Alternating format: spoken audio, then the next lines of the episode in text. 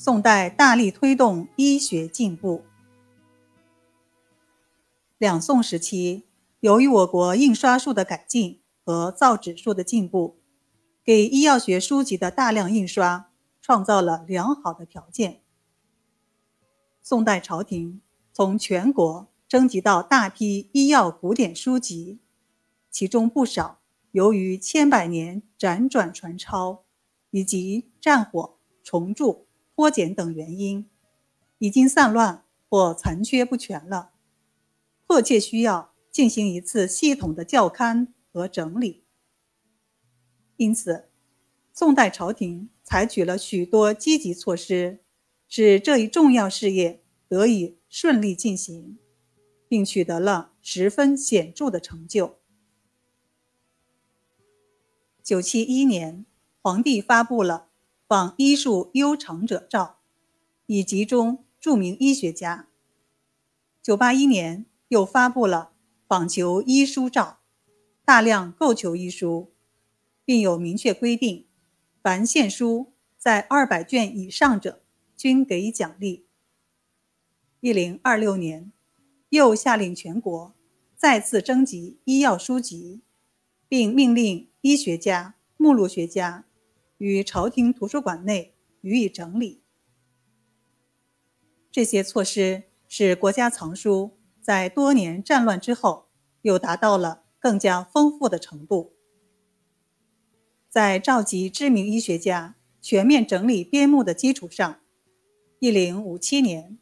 朝廷正式下令在京城设立了校正医书局，这是我国最早的由政府组织的医书整理出版机构。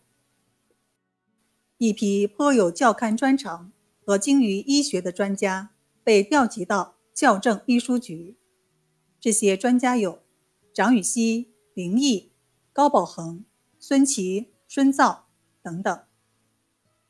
校正医书局先后经过十个寒暑，在诸多名家的辛勤劳动下，终于完成了《素问》《伤寒论》《金匮要略》《金匮御寒经》《针灸甲乙经》《脉经》《诸病源候论》《备急千金药方》《千金一方》《拜台秘药》等十部宋代以前最富有代表性的医学巨著的系统校正。和印行，这是一项非常重大的成就，对我国医学发展的继往开来发挥了重大的作用。林毅等人在其所校正医书的序文中指出，宋仁宗、宋英宗等皇帝对校正医书局的成立曾有多次过问，并提出具体措施，采取了积极措施，也正说明。当时的朝廷对校正医书却是积极支持和十分重视的。此外，宋代还组织进行了巨大医书的编纂整理，例如《太平盛会方》《和剂局方》《圣剂总录》等，反映了宋代在医方整理和研究方面的巨大成就。《太平盛会方》是宋代组织编纂的第一部。大型方书，该书共一百卷，分为一千六百七十门，收载医方多达一万六千八百三十四首，内容颇为丰富。宋太宗亲自作序，并经朝廷刻本刊行。合剂局方是由朝廷创办的专营药物买卖的合剂局配置成药的处方集。该书共五卷，收载药方二百九十七首，成为合剂局制剂的规范。其后，该书经过多次的增补，内容上也日益丰富。后又经许宏校订，改名为《太平惠民合剂局方》，颁行全国，是我国也是世界上最早的国家药局的成药处方集之一。该书由五卷增至十卷，载方达七百八十八首。每方之后，除药物组成及主治病症外，还对药物的炮制和药剂配制方法做了详细说明。在推广成药方面具有重要意义。《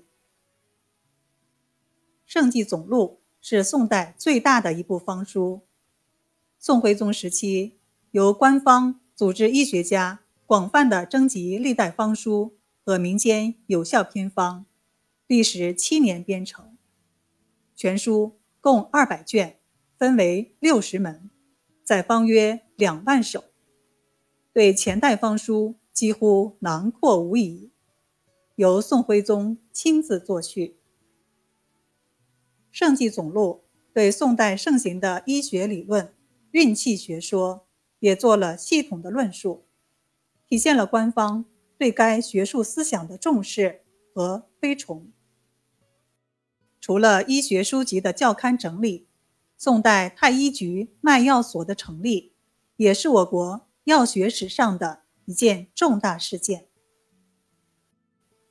当时，由于药商操纵药材，造成药品缺乏，成药规格也不统一。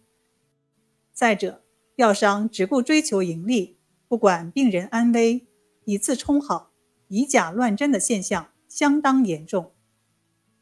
实行变法后，按市易法规定，药品贸易由朝廷控制，国家专卖，禁止商人投机，并采取切实措施，在开封设立了太医局卖药所。另外，还设立了修和药所，专门负责药物的炮制和加工。药物先经此所加工，再由卖药所出售。官方药局的设立，促进了宋代医药事业的发展。药局所卖的熟药比生药更便于医生和病人使用，是我国药学史上的一大进步。另外，药局制定的若干制度。如轮流值班制度、药品检验制度、制药济贫赈灾制度等，在历史上也都有着一定的进步意义。历史是公正的，两宋的多位皇帝、校正医书局及其各位学者，为中医药学的继承和发展做出了不可磨灭的贡献，应被后人永远铭记。